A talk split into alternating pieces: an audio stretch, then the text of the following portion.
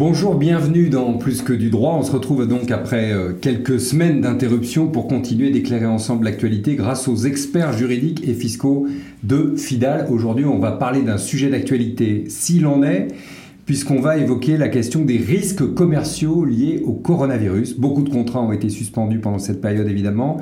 Certains tout simplement annulés. Ça va des, retards de livraison ou difficultés de paiement en passant par les baisses de commandes, peut-être.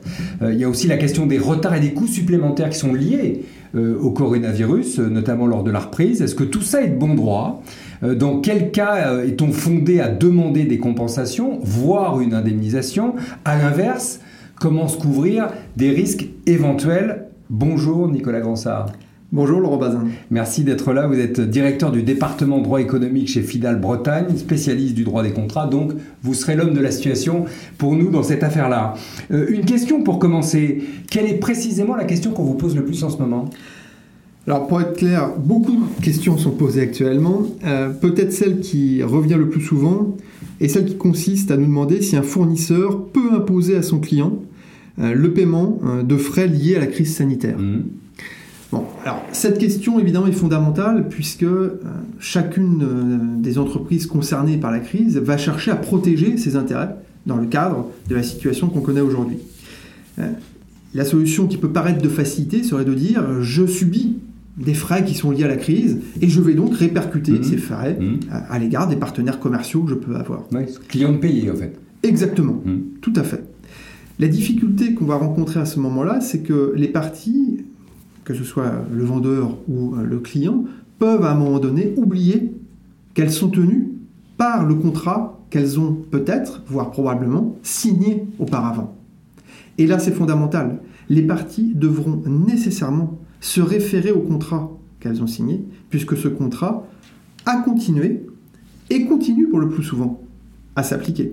Et si rien n'a été écrit en ce qui concerne ces frais supplémentaires là Alors si rien n'a été écrit... C'est du gré à gré, il faut s'entendre alors le terme entente, on pourra en dire un mot, on va s'en méfier. En tout cas, le gré à gré, à n'en pas douter. À l'amiable, si vous préférez. Absolument. Ce sera, dans la situation qu'on connaît aujourd'hui, en tout état de cause, la solution à privilégier. Pour une raison simple, sur le plan juridique, on dit toujours que dans, un cadre que dans le cadre d'un contrat, ce que les parties ont fait, les parties peuvent le défaire. Donc si l'ensemble des parties a un contrat est d'accord pour réviser ce qui était l'accord initial, il n'y aura sans doute pas de difficulté. Là où les problèmes peuvent commencer, lorsque l'une des parties, de manière unilatérale, décide de modifier les conditions contractuelles initialement prévues, peut-être parce qu'elle estime avoir subi un préjudice, mmh. euh, une situation qu'on pourrait caractériser de force majeure, par mmh. exemple, une mmh. imprévision.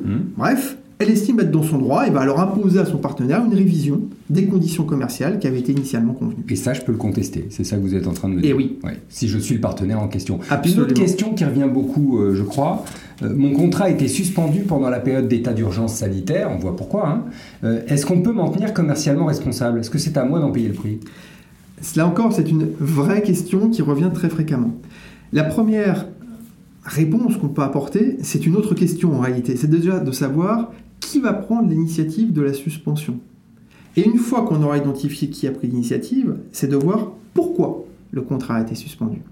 Si le contrat a été suspendu parce que je fais face à une interdiction de continuer à exercer mon activité, on a vu que des mesures administratives ont été prises qui ont abouti parfois, pour certains professionnels, à des fermetures administratives. Absolument. Mmh. L'activité professionnelle n'était juste plus possible sur le plan légal.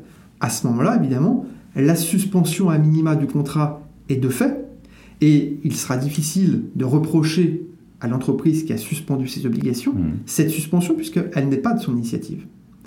En revanche, lorsque l'entreprise a pris l'initiative elle-même de suspendre l'exécution du contrat, alors là, elle va devoir avoir de son côté un argumentaire à présenter pour justifier Exactement. Hmm. Pour justifier la position qu'elle a adoptée et sa décision de suspendre le contrat. Euh, vous avez euh, employé deux expressions euh, en, nous expliquant tout ça. j'ai entendu force majeure, j'ai entendu imprévision. C'est des, des, principes clés du droit là, dans, dans ce qui nous occupe?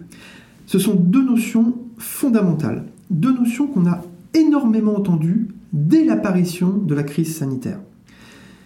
Ce sont des notions juridiques bien connue et ancienne pour ce qui est de la force majeure, Mais ça vaut le coup de les définir quand même. Hein ah, ça vaut le coup, c'est très important.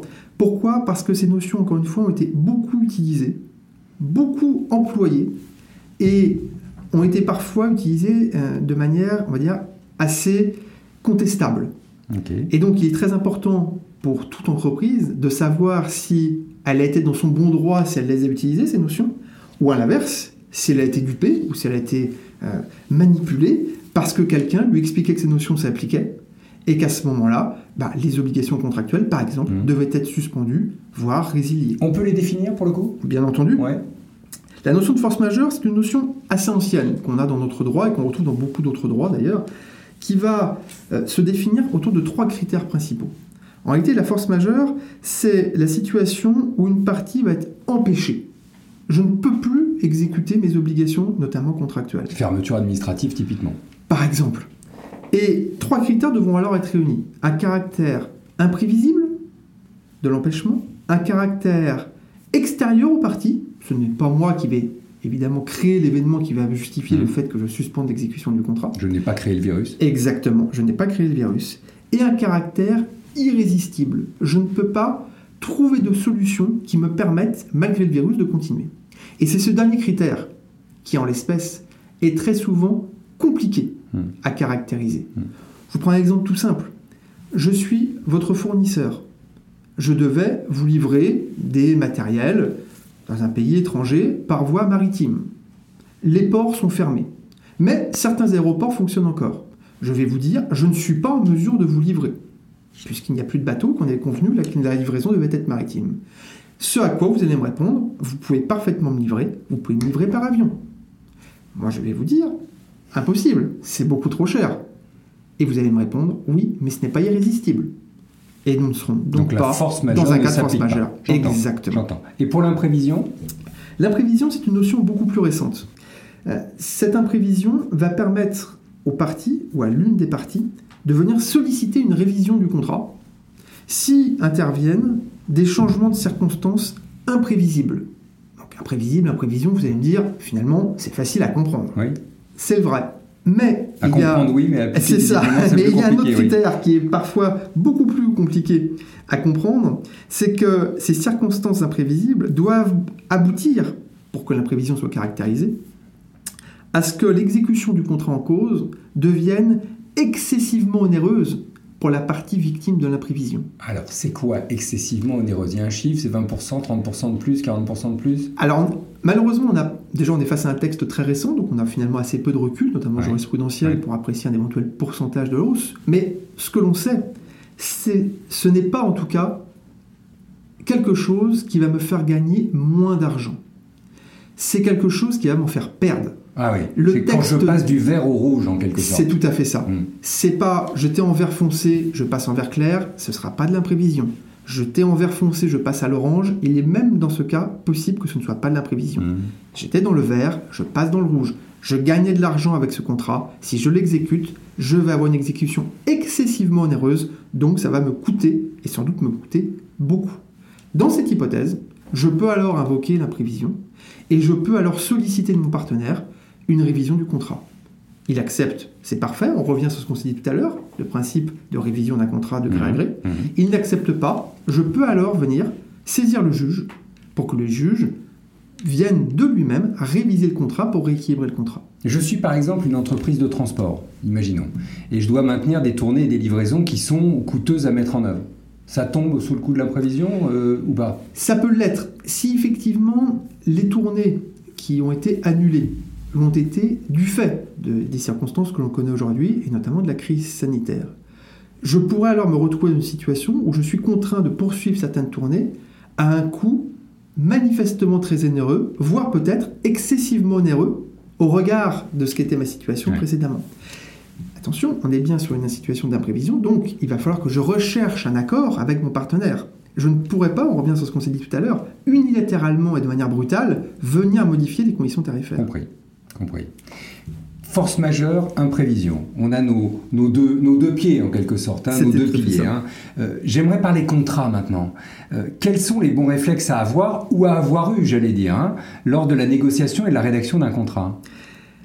Alors, qu'est-ce que j'aurais dû faire, que j'ai peut-être pas fait, et qu'est-ce que je dois faire si je suis en train d'en négocier? C'est la question fondamentale. C'est-à-dire que, vous l'avez bien compris, on l'a dit tout à l'heure au début de notre, notre entretien, le contrat est la loi des parties.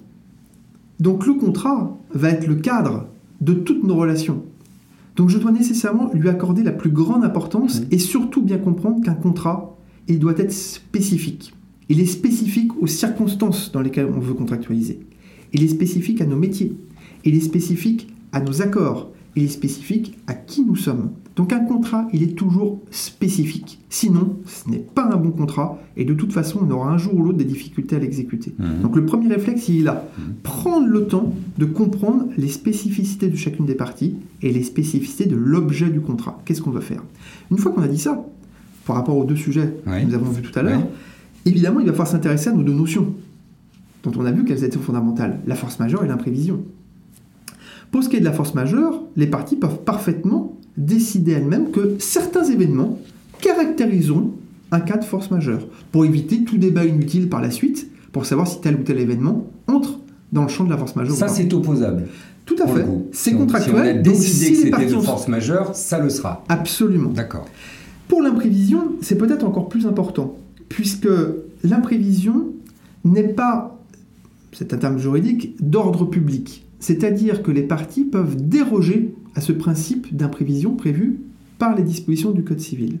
Et donc, dans le contrat, les parties peuvent parfaitement écarter l'application de l'imprévision, ou alors l'aménager et considérer que la prévision ne s'appliquera qu'à telle ou telle condition. Mhm.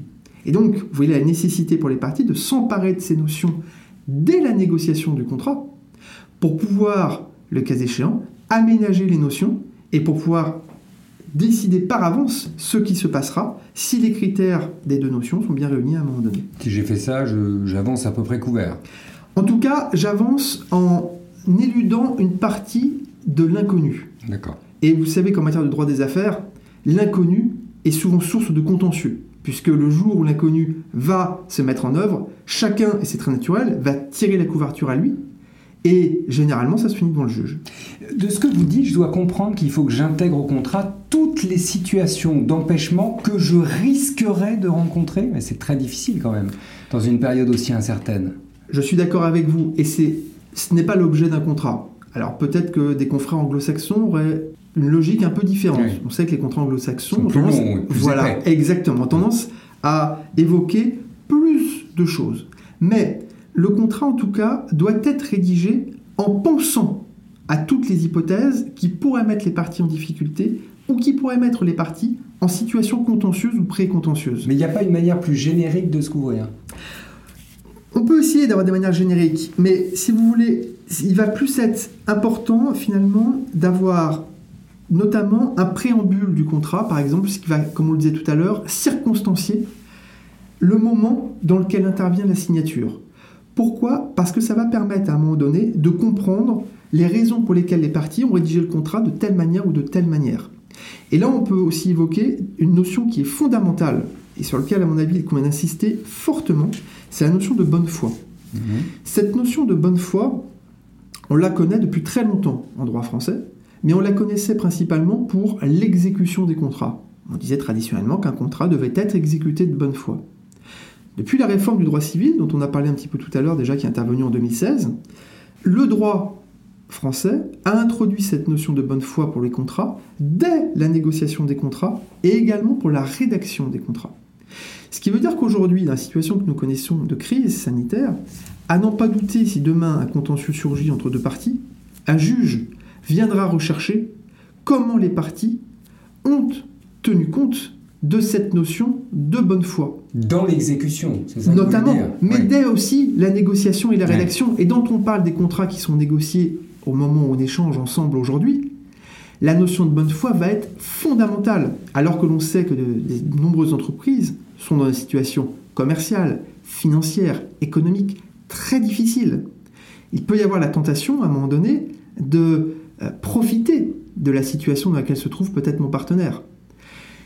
Si je ne suis pas de bonne foi, cela pourra m'être reproché par l'avenir. Donc ça protège. La bonne La foi. bonne foi Lors d'un protège. litige ou d'un éventuel contentieux, ça protège. Et même, je vous dirais que, alors même que je serais dans une situation où je suis peut-être en tort sur un plan juridique, le fait de pouvoir établir que dans le cadre de la relation, j'ai été de bonne foi, j'ai échangé avec mon partenaire, je lui ai proposé des mmh, choses, mmh. je me suis ménagé la preuve écrite, par exemple par l'envoi de mails, que j'étais euh, vraiment force de proposition pour avancer face à des difficultés. À n'en pas douter, les magistrats tiendront compte de cette bonne foi pour apprécier le niveau de responsabilité ou le niveau de sanction couru par l'une ou l'autre C'est très intéressant. Donc vous le dites à la fois dans la négociation, dans la rédaction et dans l'exécution du contrat, la bonne foi fera foi en quelque sorte, si j'ai bien compris. J'ai une dernière question. Euh, on vient de parler du droit des contrats commerciaux sous le, le Covid-19. Est-ce que ça vaut pour la suite tout ce qu'on vient de se dire? Est-ce qu'il y a des clauses qu'il faut en quelque sorte prendre l'habitude d'introduire pour anticiper de futures crises? À n'en pas douter. Euh, on l'a vu tout à l'heure, l'importance du préambule, et ça j'insiste, quelles que soient les circonstances aujourd'hui, c'est une partie du contrat qui a trop longtemps été sous-estimée et qui aujourd'hui doit être rédigée avec la plus grande attention. Nous pouvons aussi parler des contrats conclus à l'international, où il est fondamental de prévoir dans la rédaction d'un contrat une clause attributive de compétence pour la juridiction qui serait amenée à trancher un litige le cas échéant, ainsi que le droit qui sera applicable dans le cas de l'exécution du contrat en cause.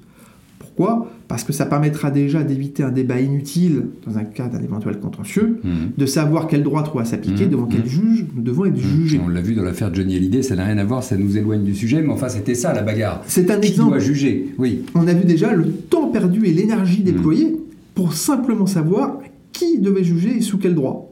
En matière de droit commercial, les choses ne sont pas différentes. C'était passionnant, merci beaucoup euh, Nicolas Gransart. Euh, on vous souhaite évidemment à tous des contrats fructueux, de bonne foi et donc euh, respectés. Moi je retiens la notion d'amiable hein, qui est très importante. Tout à fait. Quand ça n'est pas, quand ça n'a pas été écrit, entendons-nous.